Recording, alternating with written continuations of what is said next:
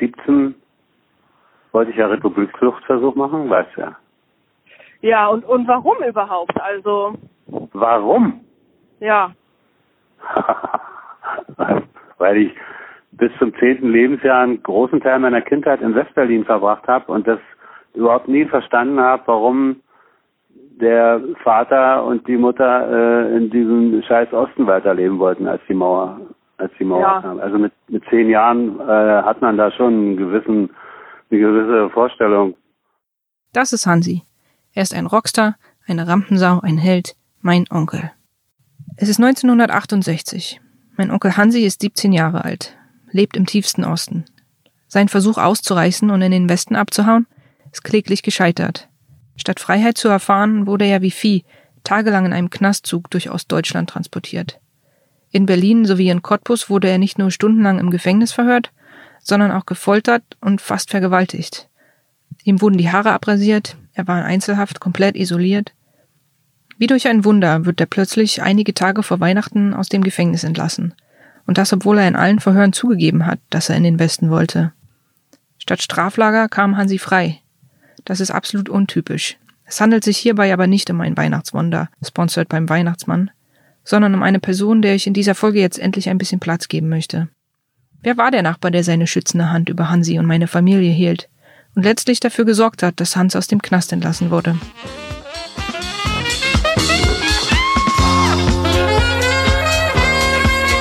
Ich hau ab.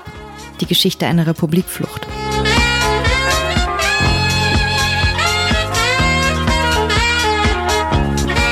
Erzählt von Josephine Clem-Woodruff. Das halt ich nicht aus. Ich geh weg, mach dir nichts raus, das muss sein.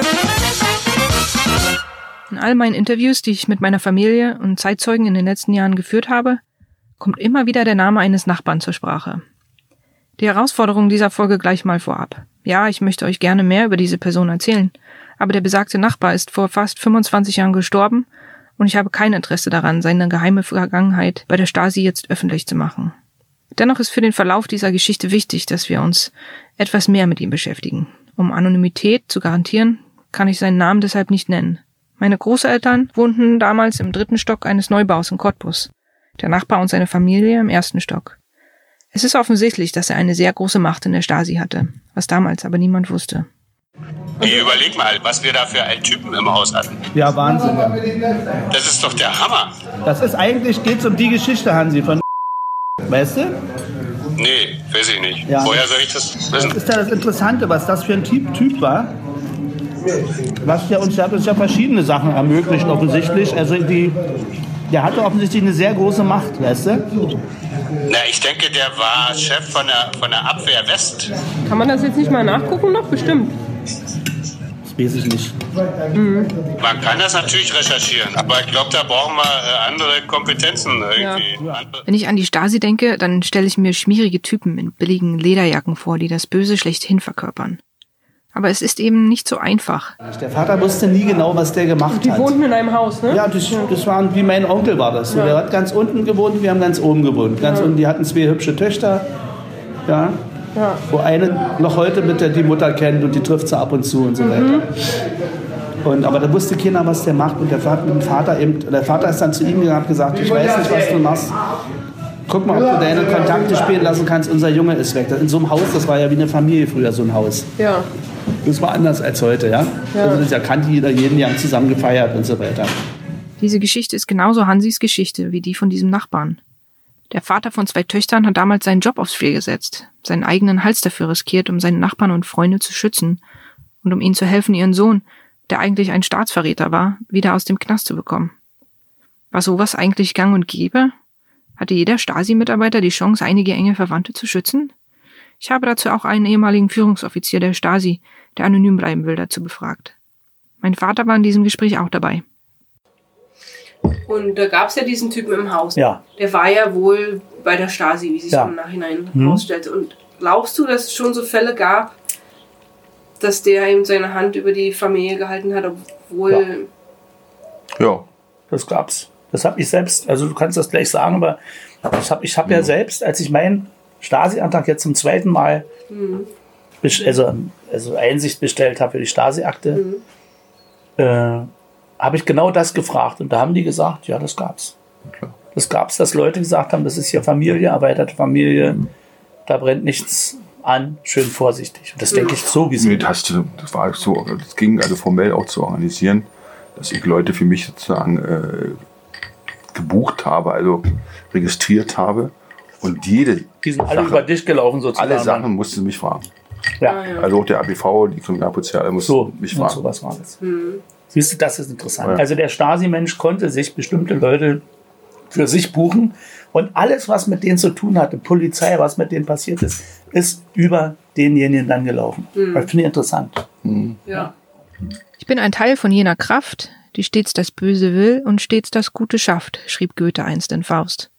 Ich versuche hier keinesfalls die Stasi als irgendwelche Engel darzustellen, aber es ist schon interessant herauszufinden, dass in diesem speziellen Fall ein offensichtlich sehr mächtiger Mitarbeiter der Stasi seine Hand über meinen Onkel und die gesamte Familie hielt. Es ist eben nicht alles nur gut oder nur böse, und das ist es ja eigentlich nie im Leben. Dieser Nachbar war für meinen Vater und Hansi wie ein Onkel und ein enger Familienfreund der Eltern. Hattest du mit dem danach Kontakt irgendwie? Nie.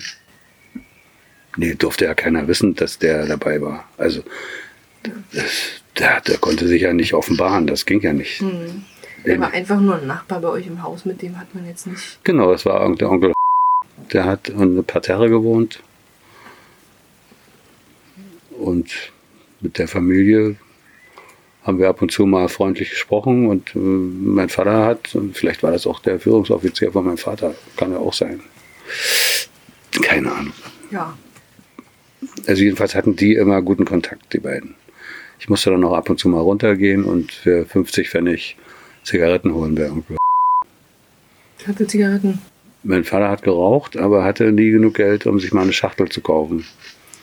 Und dann hat er mir 50 Pfennig gegeben und da habe ich dann immer irgendwie fünf Juwel mit Filter geholt bei Onkel. Was hatte der für eine Frau? Auch eine nette, eine hübsche, eine lustige. Ja, die, sind, die ganze Familie äh, hat sich dann irgendwie umgebracht. Der Schwiegersohn hat sich umgebracht, Selbstmord. Und die Tochter dann irgendwann auch, hat sich dann auch wohl. Muss mal Thomas fragen, der weiß da besser Bescheid. Das frage ich den mal, das wusste ich nicht. Hm. Also der Schwiegersohn auf jeden Fall, der hat sich auf jeden Fall erhängt in der Tankstelle. Der hat eine Tankstelle gehabt. Und Onkel, da weiß ich jetzt nicht, ob der einfach so gestorben ist, aber ich glaube, der hat sich auch das Leben genommen. Oder es hat den jemand ausgeschaltet. Es kann auch sein, damit er nichts mit er nichts sagt. Ausgeschaltet werden, Selbstmord, das höre ich alles zum ersten Mal. Und es klingt ein bisschen wie ein Krimi- oder Hollywood-Film. Sicher hat diese Geschichte Züge davon, aber ganz so wie Hansi das alles in Erinnerung hat, war es dann doch nicht. Zumindest nicht, wenn man meine Oma danach befragt.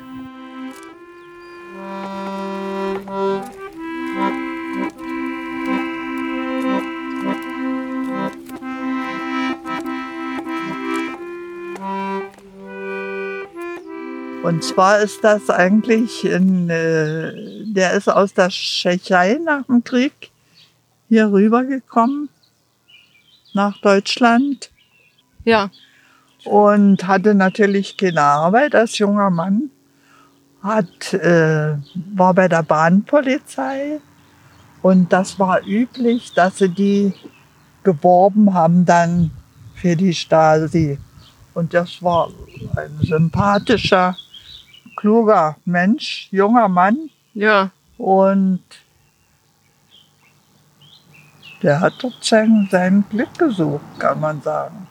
Und was für eine Position hatte der, weißt du das? Äh, nein, es ist nur dann äh, nach ein paar Jahren musste der die Wohnung wechseln. Und das war, das haben wir aber hinterher erst erfahren auch, äh, wenn die eine gewisse, einen gewissen Stand hatten bei der Stasi, dann haben die vorgeschrieben gekriegt, wo, wo sie wohnen müssen und so weiter. Und da ist er bei uns rausgekommen und ist hinten, äh, wenn du nach, nach Hosener fährst, kurz vor der Autobahnauffahrt, waren rechts paar Blöcke und dort haben sie gewohnt. Und dort hat noch gewohnt äh, seine Frau. Und zwar hat er dann selber Krebs gehabt und war auch in, in Berlin im Krankenhaus. Und er wollte aber keinen Besuch haben. Ich habe mit immer gesprochen. Und ja, klar, hinterher hat sie gesagt, warum bist du nicht mal gekommen? Der hätte sich gefreut. Ich sage, du hast gesagt, wir sollen nicht kommen. Und naja, nur ist er schon ein paar Jahre tot und die auch.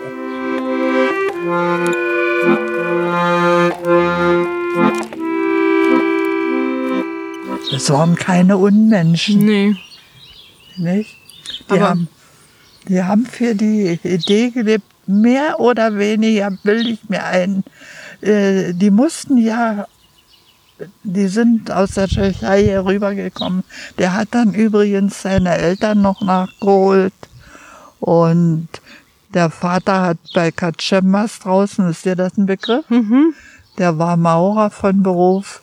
Der hat dort, ähm, die haben ja da ein Häuschen dann von Leuten gekriegt, die, die nach dem Westen gegangen sind. Ah, ja. Aber die Ja. haben das nicht gekriegt, die mussten das richtig bezahlen. Da sind die Leute dann gekommen, also eine Vertretung oder weiß ich was, so, so ist. Geschenkt haben sie denen das auch nicht.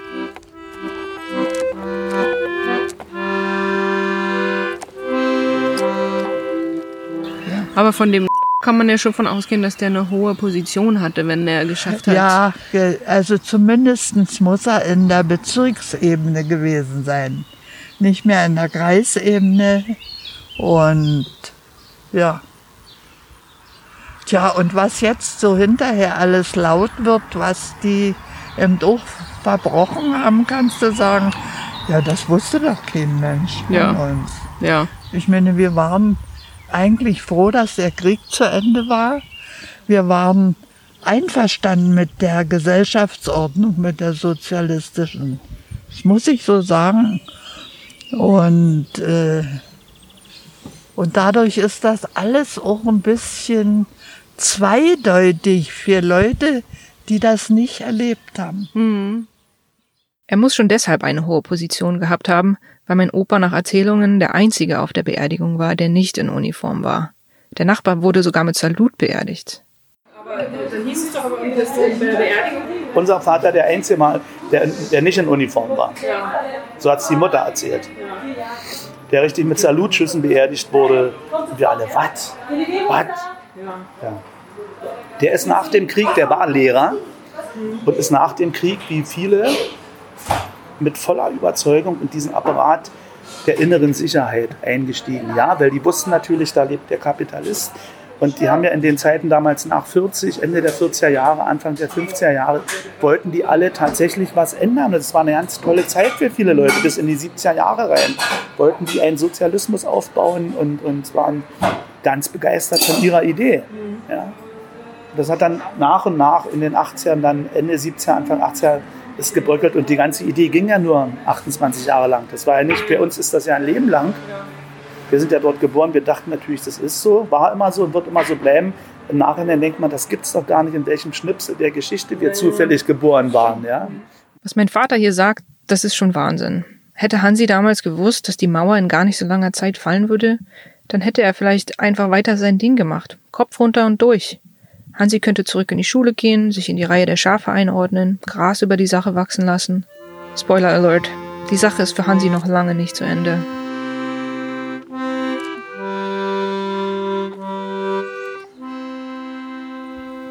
Und als, als Hansi aus dem Knast dann aus seinem äh, Abenteuer zurückgekommen ist, wie war denn dann die, die Stimmung in der Familie oder die Beziehung zu Hansi? Äh, ganz normal.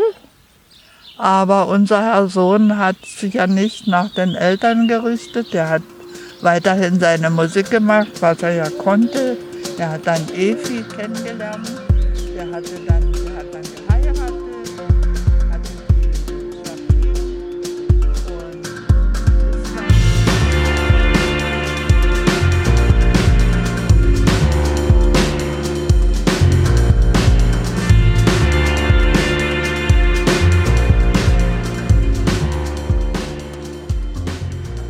äh, Vater hat mit mir darüber nicht gesprochen, was der, was der gesagt hat und was er vermutet hat. Der hat mit mir darüber nicht gesprochen.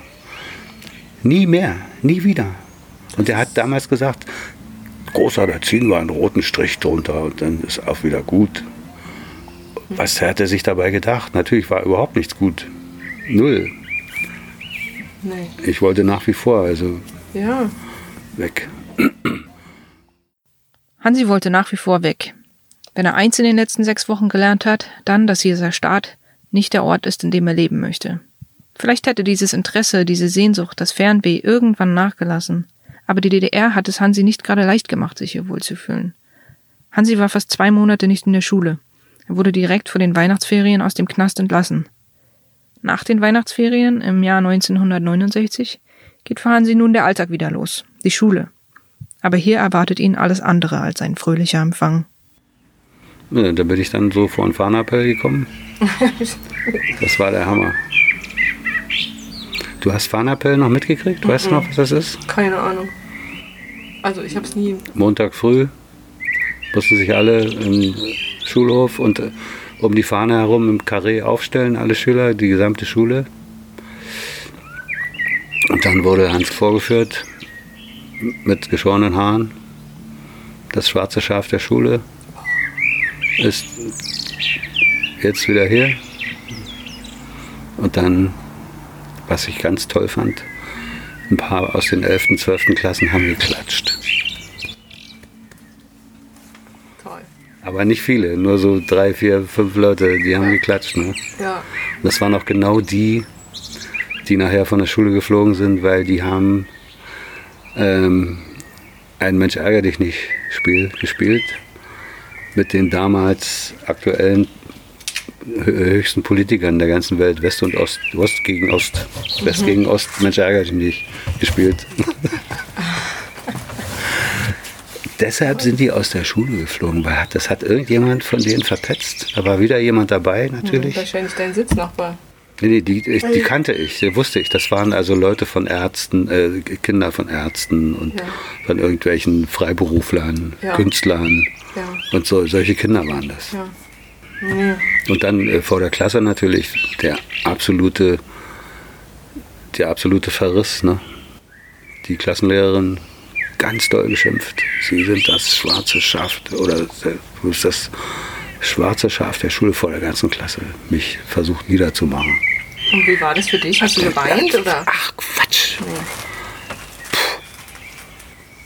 Das hat er im Gegenteil. Ja. Da war ich eher noch stolz, Hm. weil ich wusste, das geht sowieso nicht mehr lange gut, dass ich da in der Schule bin. Nee. Dann haben sie meine Eltern darum gebeten, mich von der Schule zu nehmen. Und die sind dann sogar noch mal an mich herangetreten und gesagt, du kannst noch Abitur machen, wenn du nach Spremberg auf die, Poli auf die äh, Parteischule gehst. Ich sag, nö. Nein, danke. Ich sagte, wie kommen die denn auf sowas? Die sind ja, die, also als ob die äh, völlig bescheuert sind. Total Wie vernebelt. kann man denn jemanden fragen, der gerade weg wollte? Hm. Ja, es war deine Chance, dich zu rehabilitieren. Das muss man sich mal vorstellen. Ja. Die haben doch überhaupt, Lise, aus. Die haben doch überhaupt keine Ahnung von, von der menschlichen Psyche. Nee. Die Schule ärgert Hansi und Hansi ärgert zurück. Als Musikinteressierter ist er mit am Schulradio, dem sogenannten Schulfunk, beteiligt. Am Telefon hat er mir mal eine Geschichte erzählt, die so richtig filmreif ist. So, und dann äh, Schulfunk. Schulfunk gab es eine, eine super Episode. Ich habe dann auch so Bänder zusammengeschnitten.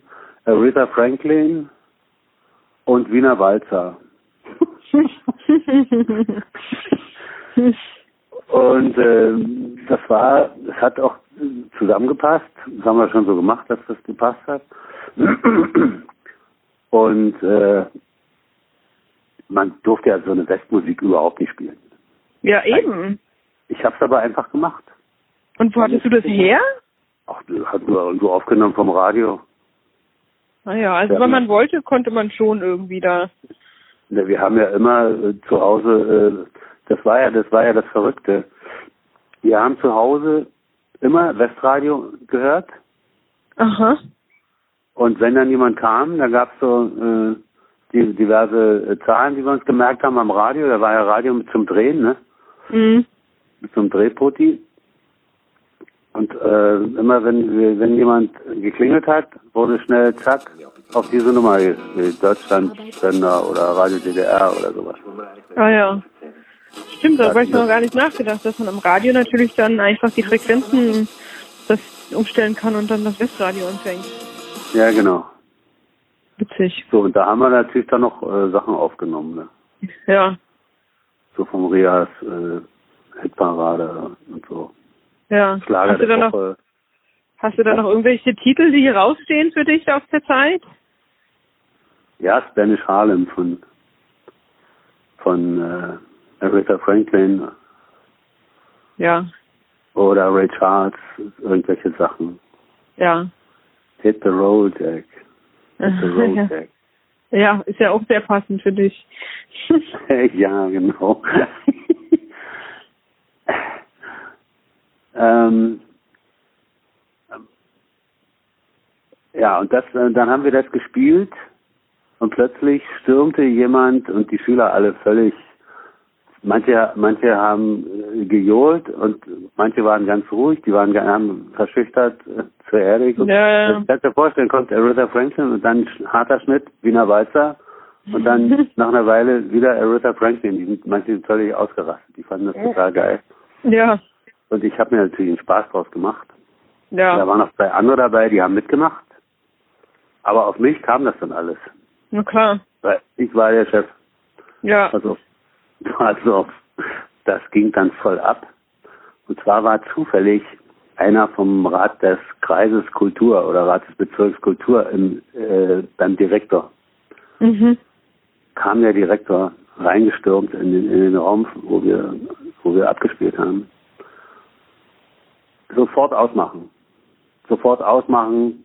Schulfunk ist ab jetzt da sitzt einer, sagt er, da sitzt, sitzt doch einer vom Rat des Kreises oder vom Rat des Bezirkes Kultur bei mir und ihr spielt so eine Musik, so eine Negermusik.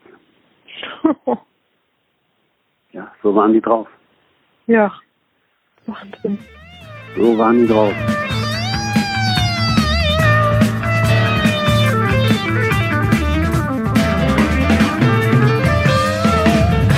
Lage spitzt sich zu. Die Schule verurteilt ihn und stellt ihn als das schwarze Schaf dar. Er fühlt sich immer unwohler, will weg, immer weiter weg, so schnell wie möglich. Hansi isoliert sich immer mehr und sucht Zuflucht in der Musik. Welche Schikane er über sich ertragen lassen muss und der brutale Versuch der Stasi, Hansi als einen Spion für sich zu gewinnen, das alles in der nächsten Folge von Ich hau ab.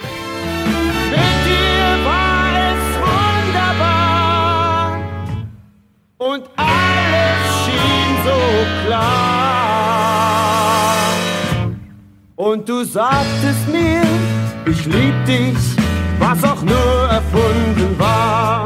Ich hau ab ist ein Podcast von Lautgut. Das Team besteht aus Josephine Clem-Woodruff, Idee, Buch, Interviews und Erzählerin, Frieda Morische und Maria Lorenz Pool Artists, Produktion und Ruben Schulze-Fröhlich für Lautgut. Das tat gut und war nicht wahr. Mit der Originalmusik unter anderem von Hansi Klemm, Mondi, Modern Soul Band und der Klaus Lenz Big Band. Thank you.